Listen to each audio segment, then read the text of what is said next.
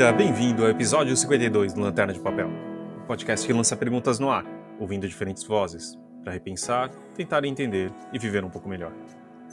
Aqui é Fábio Errara, estou com o Arthur Rigazzi. E aí, Arthur? E aí, Fábio, como você está nessa tarde esquisita aqui em São Paulo, meio frio, meio quente? Eu diria que é uma tarde perfeita para uma sessão de filmes. Tipo isso, né? Eu acho que depois de um assistir um jogo de futebol meio melancólico, para quem, né? Estamos aqui agora para falar de um assunto um pouco mais leve, né? Então, e Arthur, qual, qual é a sua relação com as comédias românticas? Olha, assim, eu nunca tinha pensado direito nisso, mas é, repensando a minha filmografia de filmes que eu já assisti na minha vida, é, olha, eu gosto bastante até. É, assim, é uma coisa que eu assisti muito na minha vida. Acho que principalmente por causa da minha mãe, que ela é uma fã ardorosa desse tipo de filmes. Mas eu também acabei assistindo alguns outros que, que inclusive não estão na lista da minha mãe, por exemplo, de favoritos dela. Não, e eu também sabia. Eu sempre foi um, uma coisa um pouco escondida, né? Porque, afinal, criança nos 80 e 90, de que seria. É, são fi de filmes, entre aspas, femininos, né? Uhum. Só que não, não sei, eu sempre gostei, eu sempre achei interessante. E que coisas a quem interessar possa, se vocês ouviram o episódio passado, né, que a gente fala sobre paixão, amor e outras doenças, é, acho que é um pouco da formação de, entre aspas, educação emocional, fecha aspas. Então, não sei, é algo que sempre mexeu comigo, eu sempre fica, eu fico emotivo, emocionado, mas é uma coisa de talvez por isso que eu tenha essa ideia meio de romântico, sabe, de, de um pouco alienada, né, que a gente que acaba criando, tal, mas uh, são filmes que eu gosto muito. E tanto que eu percebi que eu espero que as pessoas tenham falado, né, a gente vai ouvir as participações mas de pessoa, de coisas mais antigas também que eu comecei a gostar disso, sabe? É, na, na, época que você não escolhia seus filmes na televisão, uhum. mas eu gostava muito de ver Corujão pra, porque apareciam filmes bem legais, assim, sabe? Para quem gosta. Mas eu descobria, sei lá, coisas como é, Sabrina, como A Princesa e o Plebeu, ou, sabe, coisas da Audrey Hepburn e eu achava o máximo, assim, sabe? Uhum. Então, é isso, né? A gente fazer o quê? Gosto muito, infelizmente, né? Muitas coisas não passariam no teste, né, de, do tempo. Eu acho que, né, tem coisas bem estranhas, afinal o mundo não é um lugar melhor para tudo, mas eu acho que tudo bem, né? Você quer falar algum da sua listinha? Olha, assim, eu vou começar pelo mais óbvio, que eu já falei inúmeras vezes dele, e ele cai nessa categoria de comédia romântica, que é o Feitiço do Tempo.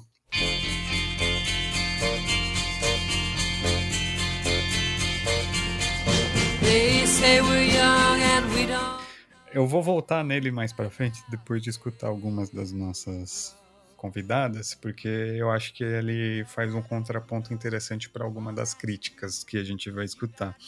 Mas Feitiço do Tempo, para mim, assim, é um, um, filme de comédia romântica maravilhoso. Eu, a, eu adoro, né? Que é justamente esse... Um, quem já escutou o programa eu falando do Feitiço do Tempo sabe que o Bill Murray tá maravilhoso nesse filme, que é justamente esse sujeito preso nesse looping eterno do Dia da Marmota, que é, praticamente se tornou 2020 e 2020.1. É, e ele só consegue quebrar justamente a partir do momento que ele se torna uma pessoa melhor e conquista o amor da vida dele no filme. Assim, todos os clichês possíveis de comédia romântica estão aí. E eu acho fantástico esse filme. Assim, sempre é o filme assim que se estiver passando na TV eu tenho que assistir.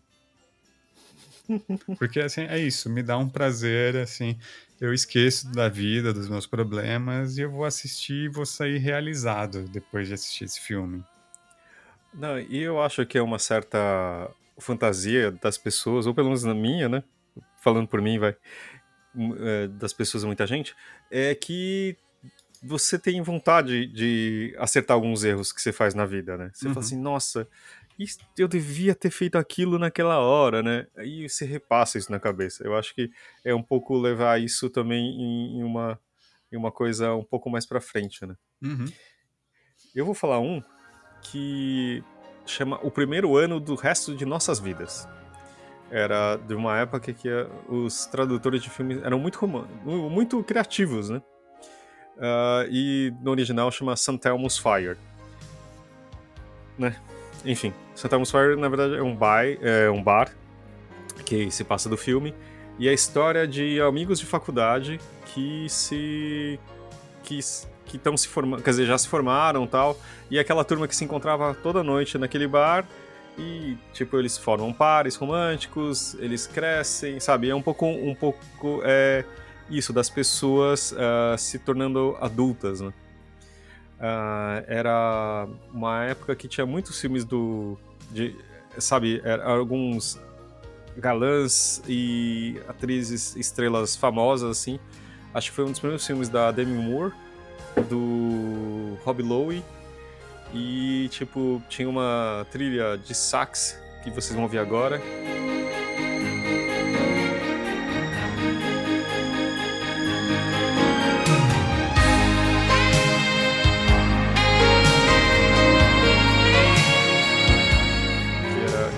Sax era na moda, né? Saudades Kennedy, ou não? Kennedy, Kennedy na veia. é, o Kennedy talvez tenha estragado isso. Mas enfim, era, era obrigatório ter, a música ser, ter romântica e ter um sax, mas assim, é, era um dos filmes que, que eu gostava e para mim era bem o início da minha adolescência, né? E era uma, meio numa fase do John Hughes, que tinha é, tipo o Clube dos Cinco, a, a Garota de Rosa Shocking, sabe? São coisas que que eu gostava de, de ver. Era, Inclusive, eu tô vendo aqui o elenco, assim, metade são atores que apareceram em filmes do John Hughes, né? Inclusive dois do Clube dos Cinco, assim, que eu já tô vendo, e um ali do Bonequinho de Luz, do Garota Rosa Choque.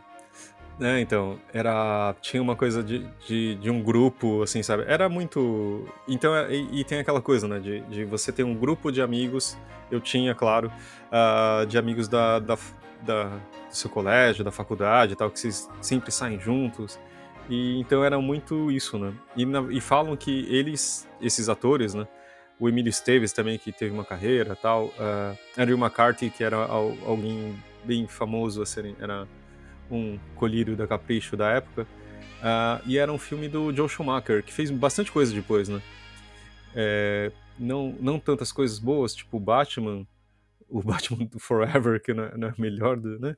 Mas era é, é um, foi um, um, diretor bem proeminente durante bastante tempo, assim. Mas para mim era marcava muito essa época, né? Então que, como a gente falou, Clube dos Cinco também, Garoto Rosa Shocking, tem um que era muito famoso, que era do John Cusack, que diga o que quiserem, uhum. que ele levantava aquela, aquele rádio gravador, sabe, para cima na frente da casa da garota, para convencê-la a ficar. É. E ele tocava In Your Eyes do Peter Gabriel. Eyes, the light,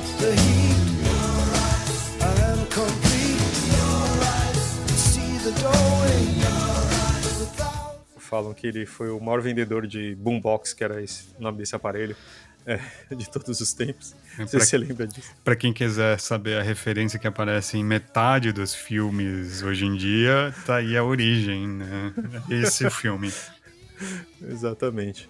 Então, para mim, é, para você ver assim, eu tenho muitas fases e eu, eu queria só colocar essa como primeiro, porque minha lista é meio extensa, né?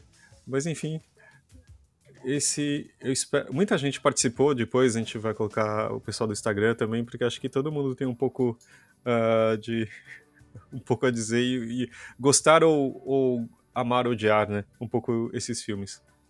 Vamos ver primeiro a Tatiana Yoshizumi falando um pouquinho dos favoritos dela.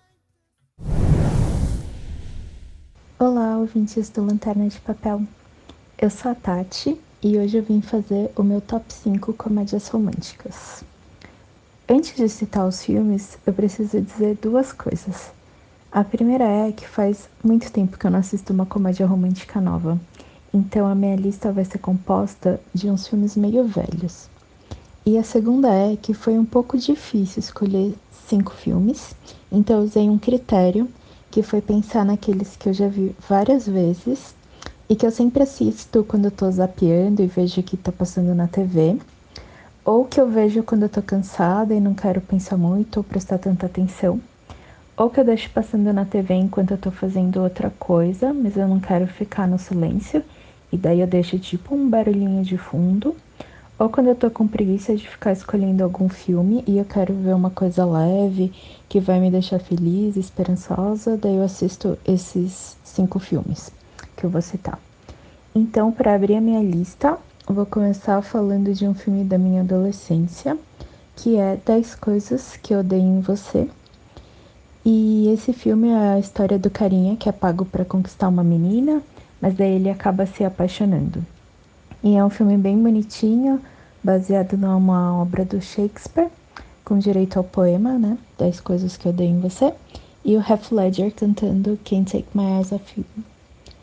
Depois eu vou incluir na minha lista dois filmes que eu vi muitas vezes quando eu morei fora do Brasil e ainda não tinham serviços de streaming, eu acho, ou pelo menos eles não eram populares.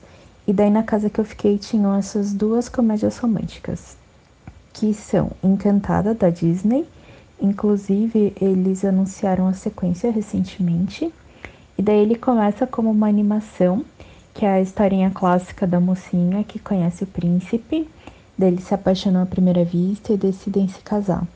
Só que é claro que tem a mãe do príncipe, né, que é a bruxa má, e daí ela manda a mocinha para um lugar em que ela nunca vai ser feliz e ela vai parar em Nova York, que é o nosso mundo, né, na verdade. E é legal esse filme porque ele misturou o filme mesmo com animação. Daí fica nessa transição, assim. E o outro que tinha é Vestida para Casar, que é a história de uma moça que ama casamentos, tanto é que ela já foi madrinha 26 vezes. E ela é apaixonada pelo chefe, mas daí ele se apaixona pela irmã dela. Daí acontecem várias coisas e reviravoltas e etc. Mas no final do filme ela usa o 27 vestido tanto é que o título original é 27 Dresses, que é o vestido de noiva. O próximo filme da minha lista é De Repente 30. Afinal, quem nunca quis ser mais velho quando era adolescente, né? Te achava que a vida ia ser mais fácil, glamurosa, que a gente ia ter sucesso, conseguir tudo que a gente quer. E daí a gente descobre que é bem mais complicado do que isso, que a vida era muito mais simples quando a gente tinha 13 anos. Mas como é filme, né? No fim tudo dá certo e ela volta a ter 13 anos e no final ela se torna uma pessoa bem melhor aos 30. E para fechar, eu preciso citar um filme do Hugh Grant. E eu sei que o mais clichê, o mais famoso é um lugar chamado Notting Hill. Só que eu vi muito mais vezes letra e música. E esse filme, ele é cheio de vergonha alheia porque tem as músicas, as dancinhas, e daí a mocinha que vai tirar satisfação com o ex-professor dela e tal. E ele também tem uma trilha sonora meio breguinha, mas o filme é bem, bem, bem bonitinho. Então, no final, a minha lista ficou assim: 10 coisas que eu odeio em você, Encantada, Vestida para Casar, De Repente 30 e Letra e Música, mas não necessariamente nessa ordem. Bom, é isso. Obrigada pelo convite para participar desse episódio e até mais. Ótima lista. É, o Letra e Música realmente é um filme bem. Você assistiu esse filme? Não, eu não assisti esse. Esse eu não conheço do Rio Grande. E ele faz o papel de um, de um cara, de um astro do rock dos anos 80 né? E o filme se passa acho que em 2000, alguma coisa assim. E tem a. Nossa, essa eu vou esquecer. A Drew Barrymore. Uh, e ela, tipo, só que ele é só. Ele é compositor da parte musical, sei lá o nome, não sei dizer. E ela é letrista, então por isso letra e música. Mas é, é bem divertido, porque, tipo, é um cara em decadência, assim, sabe? Tipo, já que a, o auge da carreira já passou. Então é o Hugh Grant fazendo o papel de Hugh Grant, né? Então é bem interessante. Uh, eu acho que ele teve muitos filmes que gostei muito. Tipo, ela comentou de Notting Hill. É um dos meus favoritos. Eu quis conhecer, né? Tive a sorte de viajar e eu quis conhecer. Uh, não via a livraria ali, mas a, regi a região, sabe? Uh, e é bem interessante, assim. E pensando, acho que também o fato de. Uh, durante muito tempo a minha vida romântica não era muito agitada, digamos assim. Afinal, era muito. era muito tímido e eu acho que eu me vivia, vivia ali tentando né, que fosse um pouco mais emocionante, né? Mas enfim. Ah, da minha, sim, eu vou falar o meu agora. Sim, é, eu até pensei em colocar um do Hugh Grant também na lista, porque o Hugh Grant meio que, que construiu toda uma carreira em cima do desses, dessas comédias românticas, né? Tem um que eu assisti quando era mais novo, assim, que a minha mãe gostava muito, que era o Quatro Casamentos e um Funeral. Nossa, tá que aqui, é, Que é muito bom, assim. Eu, eu, sinceramente, eu não lembro do filme. eu tava tentando lembrar da história dele, assim, mas eu não consigo me lembrar totalmente dele. Então eu não coloquei por causa disso, porque eu precisaria assistir de novo para lembrar do filme. Então calma, segura aí então. Desculpa, é. vou aproveitar. É que eu assisti várias vezes. Eu, eu, a música começa a tocar na minha cabeça e você vai, vocês vão ouvir agora.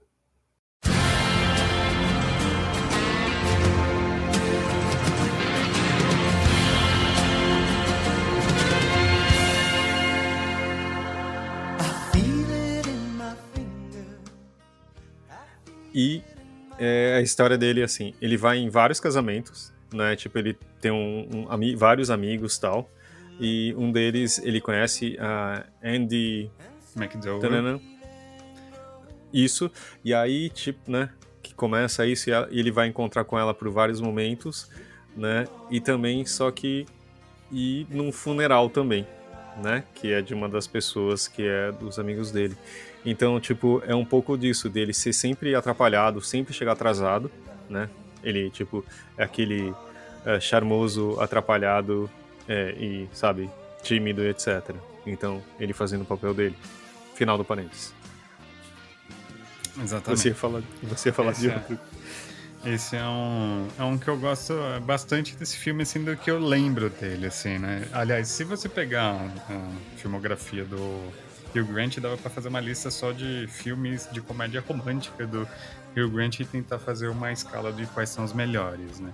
Inclusive é interessante assim que você começa a ver os filmes que ele fez, ele acaba fazendo contracenando com outros atores que também são muito comuns nessas, nessa lista de comédias românticas. Andy McDowell mesmo tá no Feitiço do Tempo e tá no ela faz uma participação no primeiro filme que você falou, o, que agora eu já esqueci o nome. Enfim. É o, ah, no Santa O primeiro é, ano no... de nossas vidas. Isso, isso. isso. Uhum. E ele contracena também com a Julia Roberts, no Notting Hill, que assim, a gente nem precisa dizer, né? Julia Roberts é a rainha das comédias românticas também, inclusive um dos uhum. filmes favoritos da minha mãe, que é uma comédia romântica também, em alguns aspectos, dá para debater, que é Uma Linda Mulher. Uhum.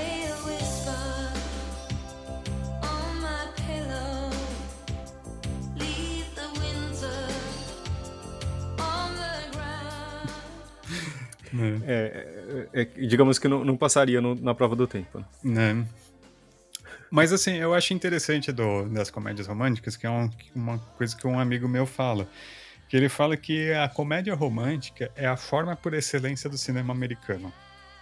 Tipo, é onde o cinema americano fez a sua fórmula mais perfeita, mais bem acabada, e é onde tem a maior possibilidade de ter essas quebras, né? De, dos dos próprios paradigmas da, dessa forma da comédia romântica. E eu percebi que minha lista meio que trabalha um pouco com os filmes que são os que mais acabam jogando um pouco com isso.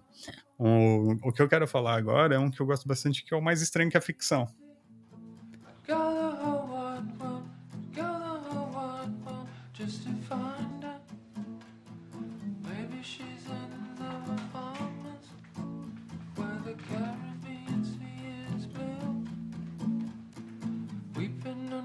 Ele, hum. ele parece que não encaixa nessa coisa, mas ele é uma comédia romântica, né? O, in, inclusive, o grande debate do filme, assim, o, o metatexto do metafilme, que é o mais estranho que a ficção, é justamente se ele vai terminar numa comédia ou se ele é uma tragédia.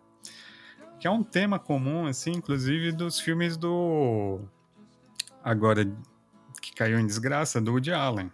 É o... Uhum o Blue Jasmine trabalha muito com essa questão e também o. É, putz, eu esqueci agora o nome. Tem um filme um pouco mais antigo do Woody Allen que são justamente o pessoal do teatro e do cinema discutindo qual que é quais são as separações da comédia. Eles contam a mesma história do ponto de vista da comédia e um do ponto de vista da tragédia, né, do drama.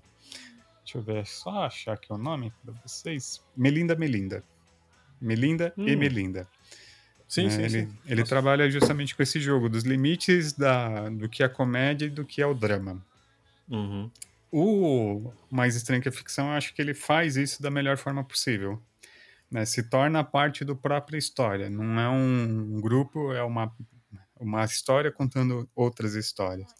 O Blue Jasmine também, ele, ele ele vai numa toada de comédia romântica, mas ele tem um final tão tão tenso assim que você fala, putz, né, que você fala e muito problemático também o Blue Jasmine, inclusive pelo próprio Woody Allen, mas também porque um dos atores que faz parte é o Louis C.K., que também nessa leva do Me Too também acabou rodando ele sofreu uhum. um pouco menos até do que o Woody Allen. O Woody Allen meio que. É, mas também, né? É. Assim, não vou isentar ninguém, assim, não bota minha mão no fogo e, assim, gente.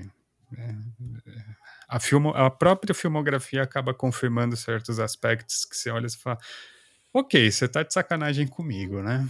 Mas, enfim, é, dentro da perspectiva da forma, é, são filmes que trabalham com com essa questão da própria forma da comédia romântica, né? E o Mais Estranho que a Ficção eu acho que faz isso muito bem. Eu acho que é um filme assim que é ele tem uma comédia romântica muito forte ali. A Maggie Gyllenhaal tá ótima nesse filme, né? Que é o se torna o interesse romântico do Colin Farrell. Colin Farrell não, uhum. não é o nome do esqueci agora o nome do ator, que é aquele comediante.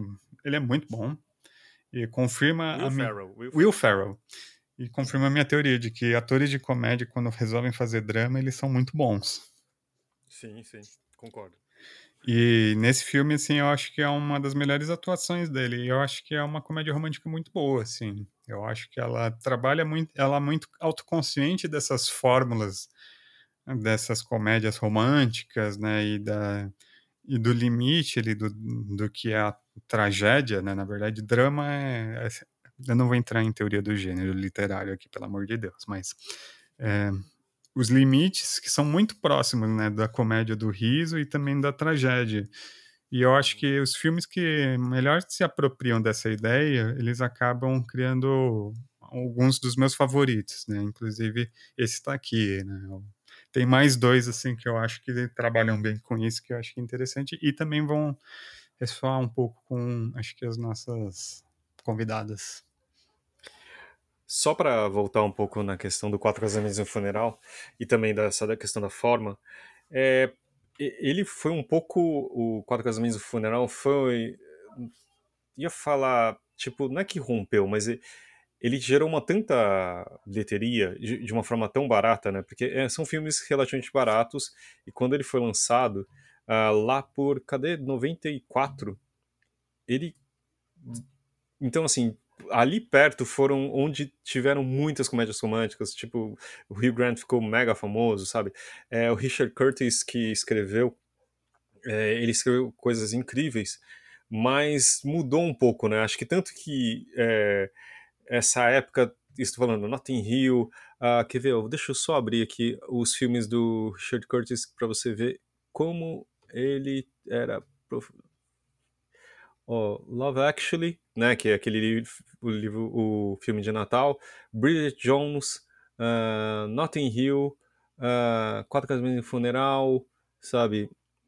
Mamma Mia e Yesterday, sabe? São, são, é um tipo de filme que se tornou tão uh, é, bem sucedido que acho que ultimamente você percebe que são filmes que não, não, não tem tantos, né? Ou pelo menos não tão conhecidos, digamos assim, né? É, você, acho que ultimamente a Hollywood perdeu muito a questão do filme médio, sabe? Não é aquele blockbuster, mas assim, com atores de peso, sabe? Que, baseados em roteiro, em personagens, sabe? Esse filme acho que foi um pouco relegado e virou um pouco uma coisa de streaming, talvez, né? Uhum. Não sei. Meio uma teoria. Ah, só Mas... mais um, um parênteses hum. dentro do seu parênteses, o Richard Curtis ele escreveu o Yesterday. Sim, sim. Que hum. não, não sei se é uma comédia romântica.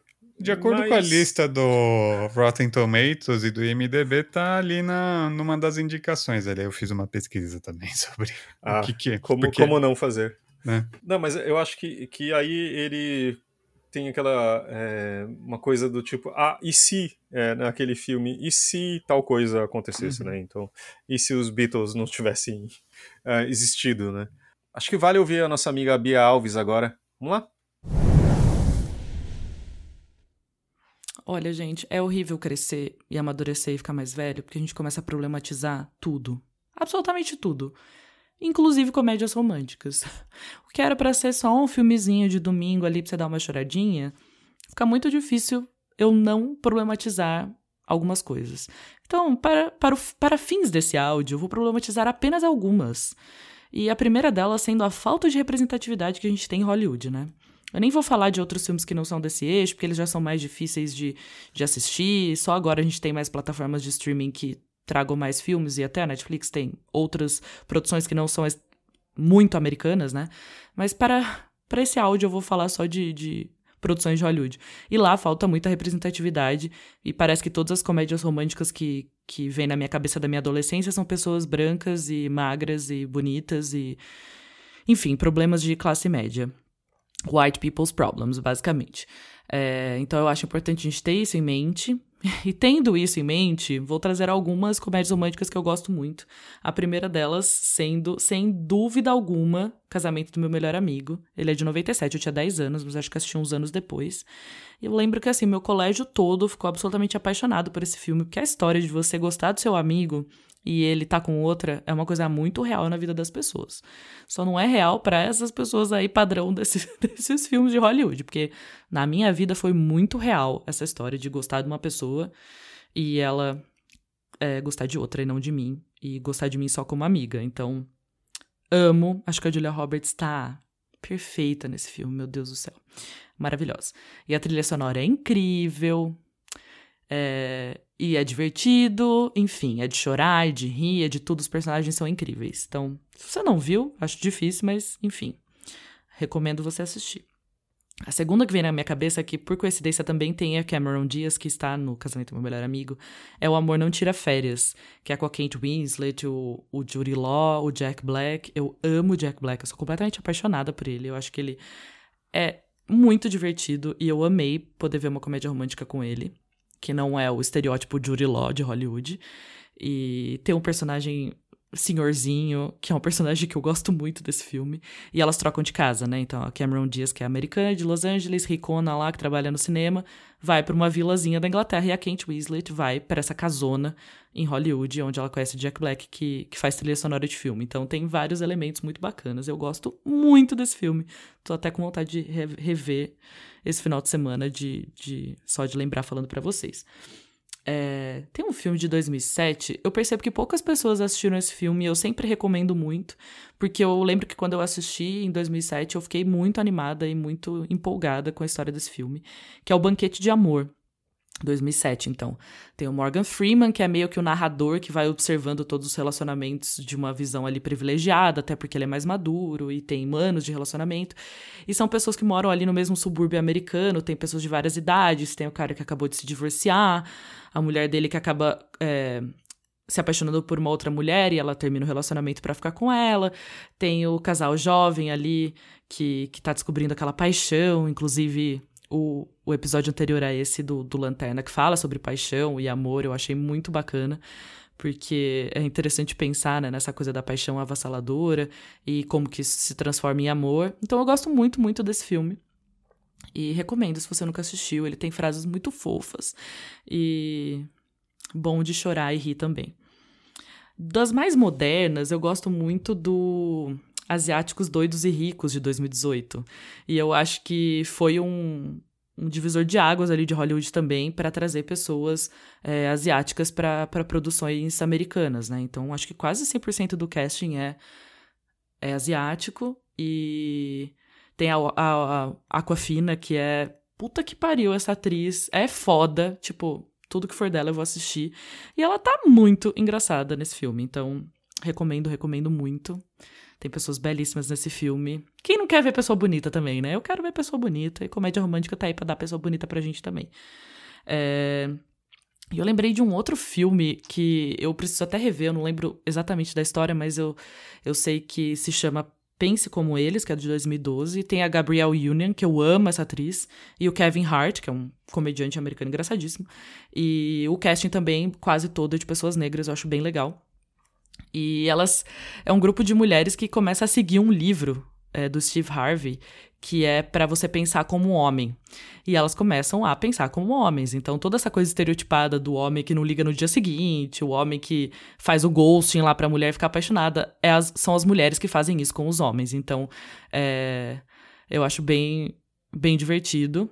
E é um filme de 2012, então bem que a gente já tá em 2021, né? A gente vai ficando velho, a gente acha que o filme, ah, faz uns cinco anos, né? E já faz muito mais do que cinco anos.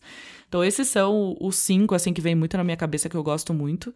Eu acho que fica aí uma lição de casa para mim, para todo mundo, que é procurar um pouco de produções aí que saiam da, dessa coisa muito americana. E se a gente for assistir coisas mais americanas, que a gente pense, né? Pô, falta representatividade nesse filme. Será que não tem outros filmes pra gente assistir? E eu fico muito feliz que essas discussões estão sendo estão é, acontecendo mais e enfim, mas tá tudo bem também se você quiser só assistir um filminho para dar uma choradinha e não pensar em nada disso. Tá permitido, tá tudo permitido. Só queria trazer uma, uma outra visão aí.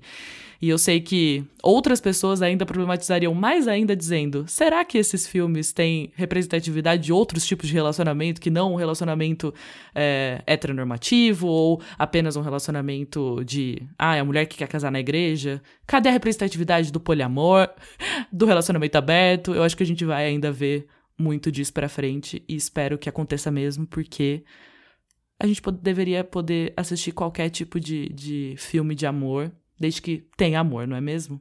Um beijão para vocês e vamos assistir um filminho, né, hoje. Vamos assistir um filminho. Nessa onda de representatividade, tem um filme que chama My Always Maybe, que hum. tá na Netflix. Uhum. Você assistiu esse filme? Eu não assisti, eu só vi a cena em que o Ken Reeves aparece, né? É, é, então, mas assim, é um filme, é uma comédia romântica de asi asiáticos americanos, uhum. americanos asiáticos, enfim, que é um pouco na onda de, do, desse Crazy Rich Asians, Asian Crazy Rich, enfim, uh, mas um pouco disso, sabe, de você e, e, eu sempre achei estranho, né? Acho que só um pouco o que a Bia falou, é, eu não via pessoas iguais a mim né, né em, em, em Hollywood e eu sempre achava estranho, no mínimo, né? Então isso trazia, depois que você percebe que isso traz uma coisa estranha na sua imagem, né? De qualquer jeito assim. Mesmo assim, eu vendo uh, os filmes asiáticos, eu não sou tão bonito, tão forte, etc. Enfim, mas na questão, quer dizer, não, não sendo um padrão, mas era muito, muito distante, sabe? Então você vê, você fala assim, nossa, é... e isso um pouco refletia na minha vida pessoal, né? Mas enfim, isso acho que é um tema para um outro programa. Mas acho que esse My Always Maybe é um filme bem recente, acho que é 2020, ano passado.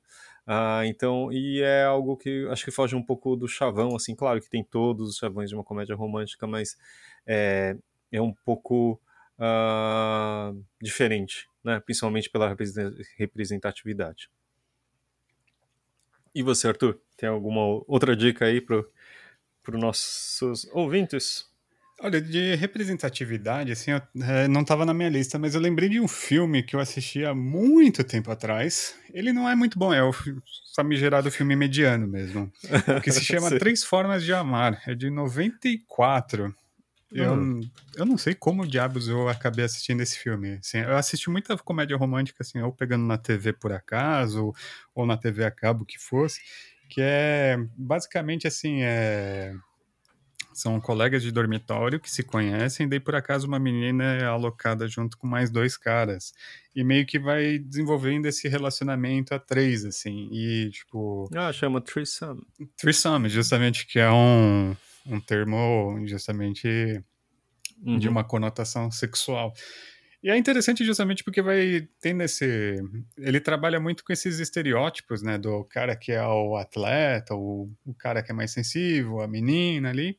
E eu sei que no final, assim, meio que eles formam um triângulo amoroso, assim, um, uma forma meio de poliamor mesmo, né? O, o cara que é o machão, ele começa a também repensar a relação dele sobre essas questões.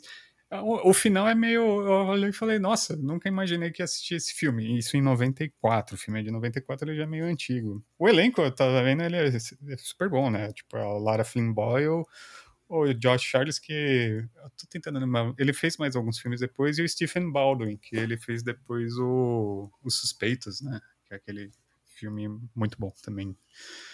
E é um filme que ele foge um pouco desses padrões heteronormativas, assim, ele trabalha justamente com essa questão dos limites.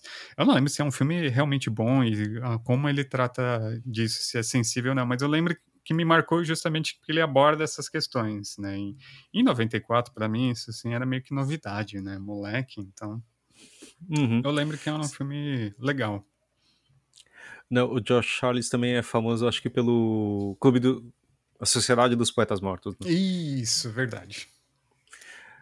Mas boa, achei boa é, lembrança. Ela, a Bia falou do, de, sobre essa questão do poliamor, eu lembrei automaticamente desse filme. Nossa, eu já vi um que tem um trabalha pelo menos um pouco com isso, assim. É, garanto que deve ter mais coisa, principalmente no cinema europeu, alemão, principalmente. Um deles é, inclusive, o Educators. O Educators trabalha um pouco com essa ideia. Uhum. Eu acho. É um, Educators é um bom filme. Ele não sei se cai bem na ideia de comédia romântica, porque filme europeu você sabe como é, né? Ele tende, ainda mais os alemães, eles tendem a ser um pouco mais densos. É que nem filme japonês, né? Nunca é fácil o negócio. Então, mas é, pelo menos sobre essa questão, eu acho que também trabalha um pouco. Definitivamente não é uma comédia Educators, ele é bem dramático, né? Mas pensando. Um que eu também fica na, na, minha lista, assim, mas eu acho que talvez não seja exatamente uma comédia romântica, ou talvez seja, é o Juno.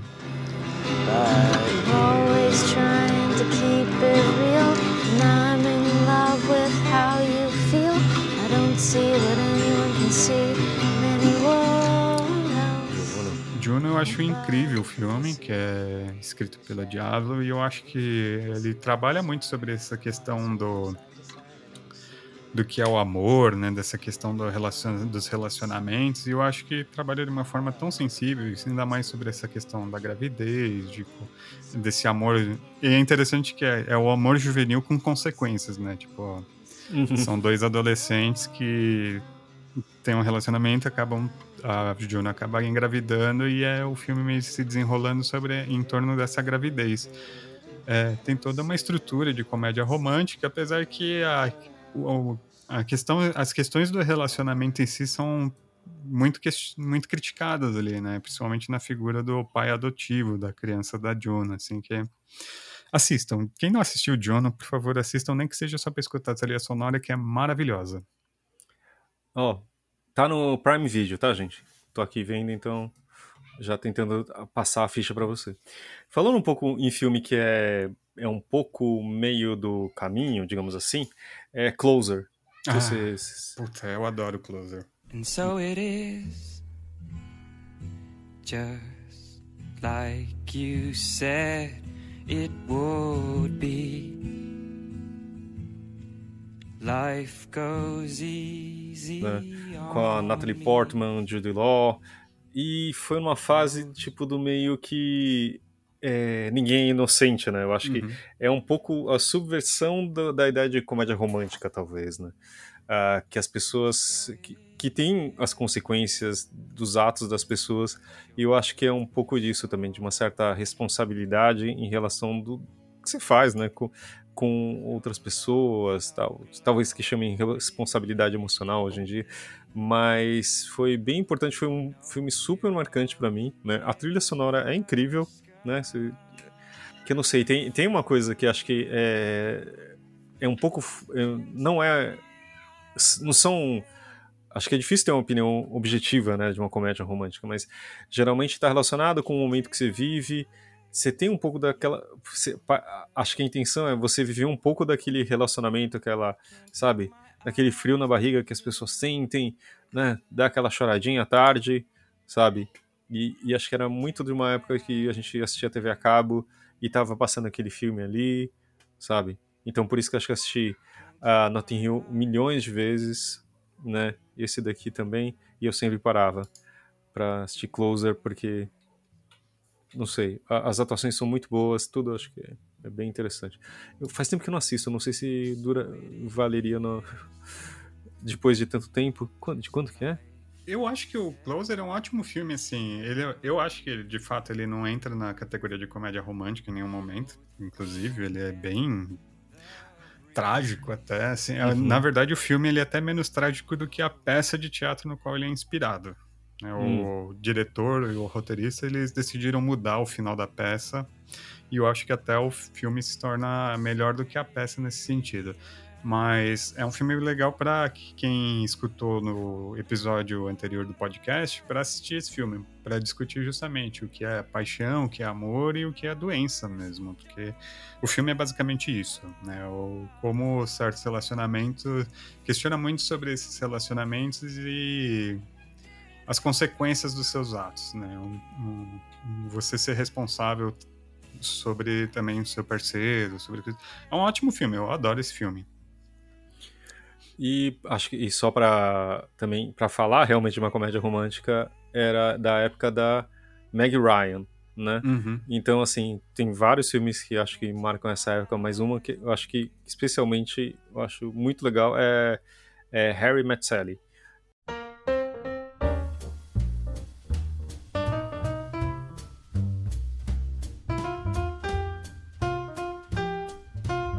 Né? Uhum. Que putz, é a história meio de uma amizade e mostrando todas as, as manias de cada um deles. É um filme super divertido, o Billy Crystal é, eu acho ele um pouco exagerado, mas esse filme ele tá bem engraçado. E a Maggie Ryan, tipo, na cena do uh, da lanchonete, tipo, fingindo orgasmo, assim, é, é, um filme bem bacana. E dele, sei, sei lá, tipo, tinha a época dela com Tom Hanks, né? Então, tipo, Sleepless in Seattle, depois é, You Got Mail. Quer dizer, tem uma série de filmes também que acho que mostravam essa época ali, acho que meio dos anos 90, talvez, né? Uhum. Inclusive, o Got Mail, eu sinto que ele é meio que uma. Uma releitura de um filme mais antigo, do próprio do próprio Sleepless in Seattle. Eu acho muito próxima as duas histórias. São, são, são muito. São mesmo, porque tipo, são, são os mesmos atores, mas é, é tipo um pouco menos ingênuo e um pouco mais velhos, né? Na verdade, também, uhum. né? Mas eu acho. É, de, oh, que nem o Harry Sally, feitos um para o outro, desculpa, eu não lembrava o nome. Uh, ele é de 90, 89. Nossa. Talvez eu tenha assistido no cinema. E idade. O Sleepless em Seattle se chama Sintonia do Amor. ah, é verdade. Nossa, eu queria ter esse trabalho de ficar traduzindo. Deve ser muito divertido. Oh, falando em comédias românticas, teve um título que traduziram para o português que a tradução do título funcionou muito melhor para a sequência. Hum. Que é um Príncipe em Nova York. É verdade. Como que, que o título em inglês se chama Coming to America. E agora vai sair a sequência, que é Coming to America 2, é, que é o Príncipe Nova York 2. Uhum. E assim, pelo roteiro, pelo que eu entendi do roteiro, faz muito mais sentido o título em português do que o inglês. Que é basicamente o personagem do Ed Murphy vindo para os Estados Unidos para encontrar um filho perdido que ele teve aqui, de um relacionamento X. Então, assim, faz mais. Inter... O, o título faz até um bom sentido pra sequência. Mas, enfim, voltando pra cá. E eu só queria comentar, acho que a última. Que são filmes. Um filme que eu gosto, gosto muito, mas assim, eu passo muita raiva, que é o. É, Breakfast in Tiffany's. Ah, Breakfast at Tiffany's, da Audrey Hepburn.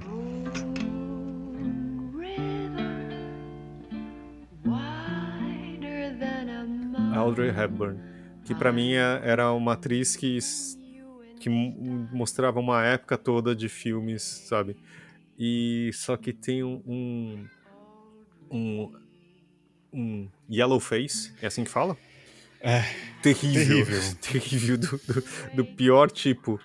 O filme é lindo, a história é muito bacana porque Uh, e acho que é muito na frente do seu tempo, de mostrando que não era exatamente estereotipado, não é a busca, tipo, que eu acho que um dos grandes problemas que existia era, tipo, que é um, um cara vir e salvar a mulher através do dinheiro e do poder dele, etc. Né? O, Mas... break, o Bonequinho de Luxo, que é o nome em português. Obrigado. Eu, eu acho que ele tem um diálogo muito bom com Closer, inclusive. Eu uhum. acho que ele, a personagem da Audrey Hepburn e a personagem da Natalie Portman assim, tem uma gene, genealogia muito próxima, assim, eu acho. E justamente trabalha com essa questão da independência da mulher, assim, tipo, uhum. Eu acho que é interessante até o Closer, assim, você pensar, né, que tem a Julia Roberts, né? É verdade. Que é a uma das personagens, uma das atrizes meio marcadas das comédias românticas, e eu garanto que a escolha não foi por acaso. Uhum. E é uma subversão, né, do, desse papel, inclusive, né? Tipo, é. de, de, de, da, da, da moça em perigo, talvez, não sei. Isso, assim, que é justamente a questão do filme todo, né, assim, que é a...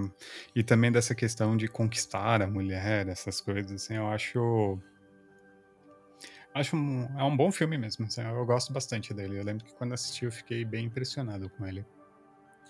E vamos ouvir a nossa última participação, que é da Gabriela Daher Souza. Vamos lá? Bom, eu tenho vários problemas com comédia romântica. É, o ano passado, quando eu estava começando as pesquisas para o meu TCC, eu assisti várias comédias românticas clássicas, tipo Simplesmente Amor, Notting Hill, Bridget Jones, toda a filmografia do Hugh Grant, é, porque eu estava trabalhando num filme de arte que era sobre o significado do amor. E a primeira coisa que eu pensei que me daria uma boa ideia da noção geral do amor é a comédia romântica. E eu tinha parado de ver filmes assim fazia um tempo, por falta de interesse mesmo. Mas assistindo dessa forma, com um olhar crítico, de pesquisa, de análise mesmo, percebi várias coisas. Eu vou falar algumas aqui. É, em Notting Hill, por exemplo, a Julia Roberts é uma grande atriz de muito sucesso que conhece o Hugh Grant e percebe que o que ela realmente quer é deixar o sucesso dela para trás, deixar a carreira dela para trás para casar com esse cara que tem uma livraria, ter filhos com ele, se mudar para Londres e assim, portanto, ser feliz para sempre. E Simplesmente Amor, tem várias coisas. A gente viu o Colin Firth se apaixonar por uma mulher que não consegue falar com ele. Nenhuma mulher fala nesse filme. O, os homens ganham elas por insistência. O Alan Rickman tem o caso com a secretária dele, que é a, Emma Thompson. Ela tem aquela cena de quebrar o coração que, que eu fico triste toda vez que eu vejo que ela tá, tá ouvindo o CD da Johnny Mitchell, porque ela achou que era um colar, que ela viu ele comprando lá na loja, e ela descobre tudo do caso, mas no final eles continuam juntos, porque a, a, alguém lá da equipe do filme foi no Twitter e confirmou que no final eles estão juntos sim. O, primeiro-ministro do, do Hugh Grant fica chamando a secretária dele de. Não sei se é secretária. A menina lá, de, de gorda o filme inteiro. Como se fosse uma coisa horrível, como se fosse um absurdo qualquer pessoa se interessar por ela. E todo mundo fica fazendo piada com isso. E por algum motivo ela ainda assim se apaixona por ele. E sem falar no cara de, de The Walking Dead, que vê a, a Keira Knightley feliz, casando com o melhor amigo. E ele vai lá e confessa o amor, de, de, confessa o amor dele por ela e de formas extremamente manipuladoras e assustadoras, e ela ainda corre atrás dele e beija ele. Tem uma ideia muito surreal de que os homens nesse filme, nesses filmes, sempre se portam como se ele fosse um prêmio, como se ele fosse o homem mais especial do mundo. E a mulher é uma doida de querer uma carreira ou querer qualquer vida individual, quando ela poderia ter ele e ser a esposa dele, ser a mãe dos filhos dele. Não importa o quanto o cara é ruim, não importa as mentiras que ele conta, não importa a outra mulher com quem ele tem um relacionamento, seja traindo ela com a protagonista ou vice-versa. Não importa que existem vários homens melhores no mundo que respeitariam ela, porque ele é o Hugh Grant. Então, tudo bem, tudo perdoado, sabe? Então a mulher, que é de várias formas melhor que esse homem, se submete a ele e deixa ele vencer. E é isso que eu vi também no, no final da, da, trilogia do Antes do Amanhecer, Antes da Meia-Noite, que no final da história a, a Julie Delpy percebe que ela não tá feliz com o Ethan Hawke, mas ele insiste tanto e fica lá fazendo piada e ele faz ela pensar que não existe outra vida para ela além dele e ela cede, ela deixa ele vencer. Ela chega a falar isso no filme até, que o segredo de um relacionamento feliz é deixar o cara vencer. E o amor para mim, pela toda a pesquisa que eu fiz para fazer meu, meu trabalho, é uma coisa que precisa de respeito mútuo. Não dá para você desistir da sua vida para viver a vida do outro. Você precisa manter a sua individualidade. Você se tornar uma coisa única juntos não é romântico. Um casal são duas pessoas. E o que mais me chateia nesses filmes é que o objetivo de alguém é sempre conquistar o outro, sabe? É muito uma coisa do amor como possessão, do outro como objeto. O que o outro quer não importa, só o que importa é que a gente fique junto no final, que a gente vai se casar e, vai andar pro arco-íris e vai ser feliz para sempre. Não importa se vocês não, não, combinam, sabe? Só porque vocês se gostam. Isso quer dizer que, que isso, vocês vão superar tudo. E não é assim que funciona. Sei lá, me chateia muito o, os filmes representarem esse tipo de coisa de possessão de, de do outro como objeto. E eu acho que isso influencia muito como as pessoas se comportam na vida real, na busca de um relacionamento, sabe? De, de não se preocupar com o que o outro quer, só o que importa é o que eu quero. E, e ao invés de respeitar que somos pessoas diferentes, é sempre, não, mas a gente tem que ficar junto. E, não sei, não é assim que funciona. E é por isso que agora eu só vejo Big Brother. uh, é isso que eu tenho para falar, eu acho. Muito obrigada por me chamar aqui para falar sobre isso. Um beijo. Tchau. A Gabi, ela mandou também a bio dela, que eu acho que vale a pena. Que ela fala assim que a eu sou Gabriela, 23 anos, moro em São Paulo, me formei em artes em Londres e tenho cinco gatos. O filme, meu filme favorito é Moulin Rouge e a melhor série de, entre aspas, comédia romântica do mundo é Crazy Us. Crazy Ex-Girlfriend. Mas acho que vale muito tudo que ela falou, acho que é importante e também uma coisa que como homem talvez a gente não repare, né? Mas é o, a comédia romântica também é, é, um pouco do estereótipo do que é visto como relacionamento, né? E como é, é colocado como ideal. Né, isso de, de, conquistar, tanto que a palavra é bem horrível, né? É tipo, é um termo de guerra, né? Tipo, você invade um território e se conquista na força, né? Um pouco que a gente falou na, no episódio passado, mas é, tudo que eu não tinha reparado isso do, do, simplesmente amor, né? De como as mulheres realmente não têm a vontade, né? A, a personagem que, que, tem um caso com o nossa eu não vou lembrar, mas enfim, todos eles, tipo, tem, o, o que basta, na verdade, é um gesto romântico, um grande gesto, né? Tipo, correr pelo aeroporto, é, invadir a casa na noite de Natal. Então, só o fato de você demonstrar e falar assim, nossa, eu te amo, já é o suficiente, né, para acontecer.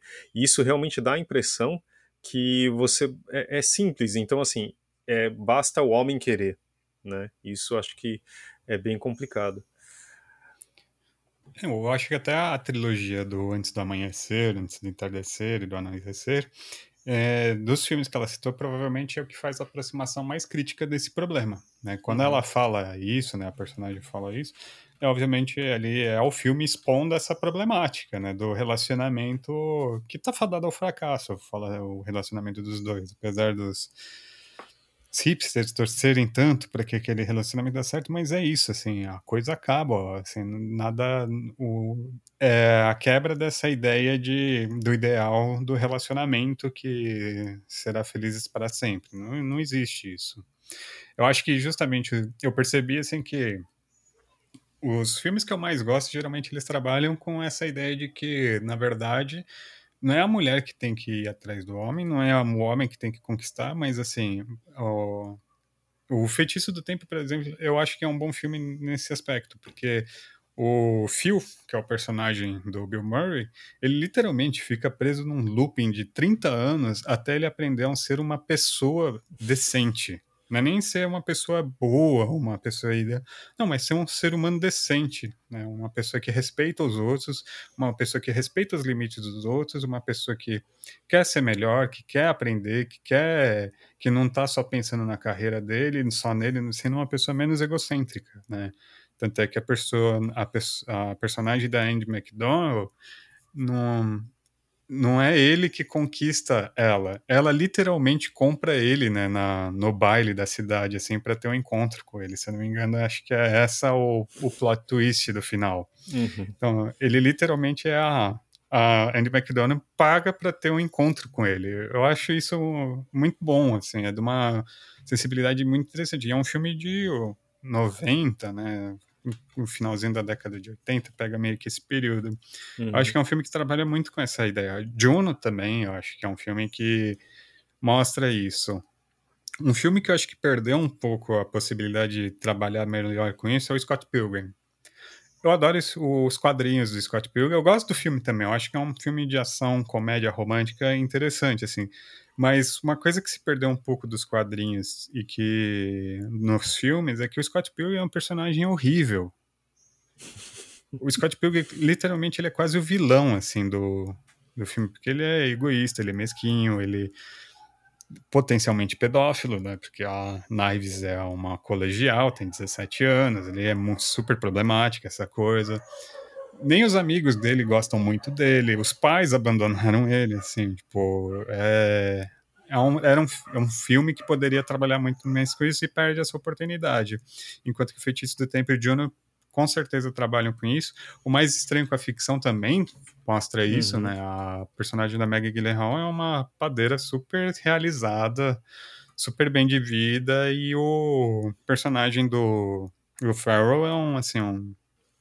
Ele é um agente da Receita Federal americana super controlador, super autocentrado e que a partir do momento que ele conhece a personagem, ele olha que ele tem que mudar, na verdade. Literalmente, senão ele vai morrer. Né? Ele, ele, essa é a, a premissa do filme. Eu gosto desses filmes, inclusive um que é o meu último que eu vou falar, que é o Amélie Poulain. Hum, a Amélie Poulain eu acho que é uma comédia romântica incrível. Ela mostra também os problemas dessa idealização dos relacionamentos, inclusive pela protagonista, pela Amélie. É só pensar no relacionamento do, da garçonete do restaurante que a Amélie também trabalha, né? Que ela acaba fazendo o esquema para um dos clientes se apaixonar pela garçonete, os dois começam a ter relacionamento, e o cara é um estúpido possessivo, né? Tipo, e a Amélie Poulain percebe aí que essa idealização do amor que ela tem não é assim que funciona no mundo real.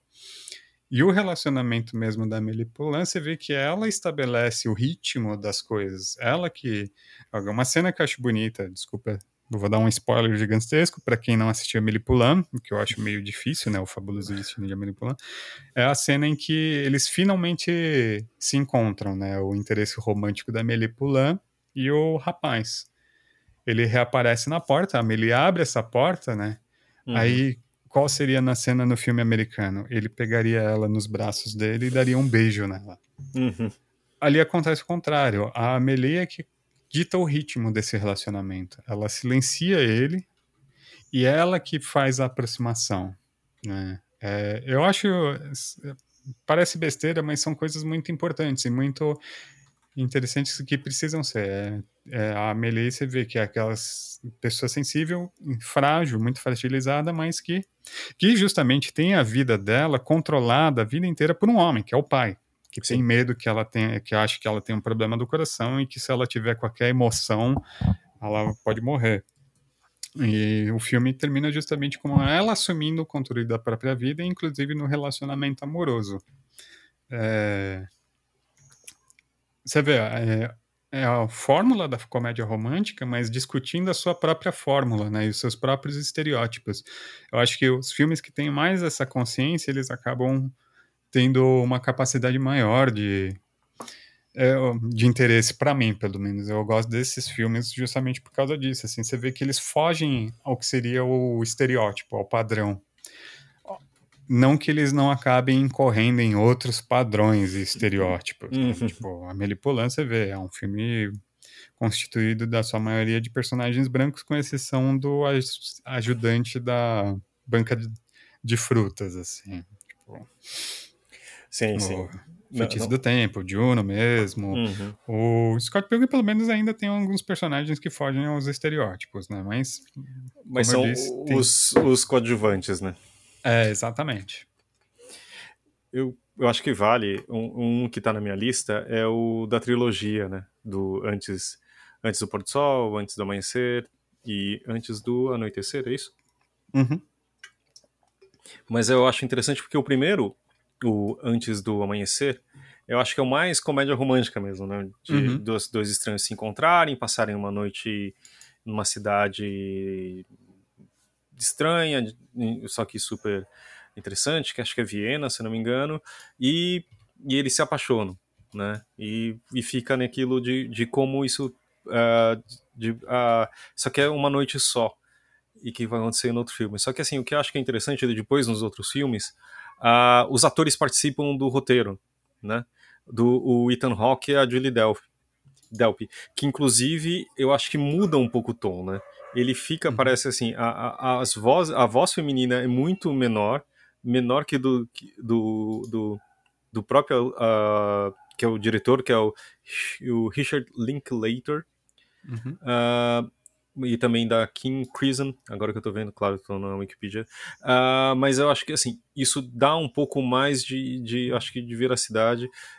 Só que ao mesmo tempo, assim, no sentido pessoal, né? Claro que, como a Gabi falou, tem os seus problemas, tudo, mas eu envelheci junto com eles, né? Mostram como a idade passa, né?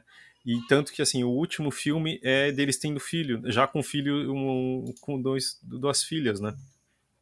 e mostrando também que é um, com casal, com filho tal, e como, como o amor consegue não superar, mas se manter, né? Tipo, dos altos e baixos, e como falou, às vezes também tem, né? Não dá para ser numa sociedade que a gente vive sendo machista, de como isso uh, consegue. Eu acho que o, o último filme é o mais é, verdadeiro, entre aspas, porque acho que é muito mais cru, né? Tem muito menos o romantismo. O segundo mostra, ah, a gente devia ter se encontrado, o que aconteceu, eles passaram todos os anos, mas o terceiro, acho que assim, é realmente, é, eles cresceram, tiveram filhos, né? É um pouco que sempre fica na comédia romântica é do viveram felizes para sempre, mostrando como que é a vida mesmo, né? Eu achei é, eu até uma característica do Richard Linklater, né, essa questão do envelhecimento, né? Ele uhum. que faz o Boyhood também, né, que é esse filme que acompanha o mesmo garoto durante vários anos. Eu acho que aqui a gente no, nessa trilogia do, dos antes é um envelhecimento de um relacionamento mesmo. Uhum. E justamente a problemática de você começar nessa ideia muito romantizada, né? do amor, inclusive porque o personagem do Ethan Hawke é um escritor uhum. que escreve justamente sobre esses relacionamentos e a questão justamente do que é o dia a dia de um relacionamento, né? E a fala da personagem da Julie Delpy é, é muito real de um relacionamento, que a mulher é que tem que sub, acaba se submetendo para o relacionamento dar continuidade, que é muito problemático. Nesse sentido, assim, eu acho que o Antes do Amanhecer, ele é muito realista nesse sentido. Talvez, assim, o que poderia ter sido feito é uma crítica mais contundente, né? Eu não assisti o, o Antes da Meia-Noite, que é o último, então não sei como termina. É. Mas eu penso muito no filme da Scarlett Johansson, que é o História de um Casamento. Hum, então. É justamente essa coisa que tá desmoronando, assim, por causa de, dessa incapacidade de ser um relacionamento equitativo, né? De, tipo, das partes estarem felizes, não precisarem se submeter uma à outra, né? Que é justamente o, tema da nossa do nosso episódio anterior, né? Do que, que é os limites do que é saudável. Sim. É, A gente colocou no, no Instagram também e das pessoas, acho que vamos ver se a gente conseguiu falar todos. O Guilherme Kroll falou do When, When Harry Met Sally, 10 coisas que eu dei em você em Palm Springs. O Fernando França falou Dash and Lily, eu não conhecia, mas eu, depois eu procurei. É uma série da Netflix, valeu pela dica, eu vou assistir. A Ana Paula Marchand fala O Amor Não Tira Férias, Amor a Toda Prova e O Casamento do Meu Melhor Amigo. A Maju Alves fala de Legalmente Loira, O Diabo Veste Prada e o, Dia... Dia- o Diabo Veste Prada e o Diário de Bridget Jones.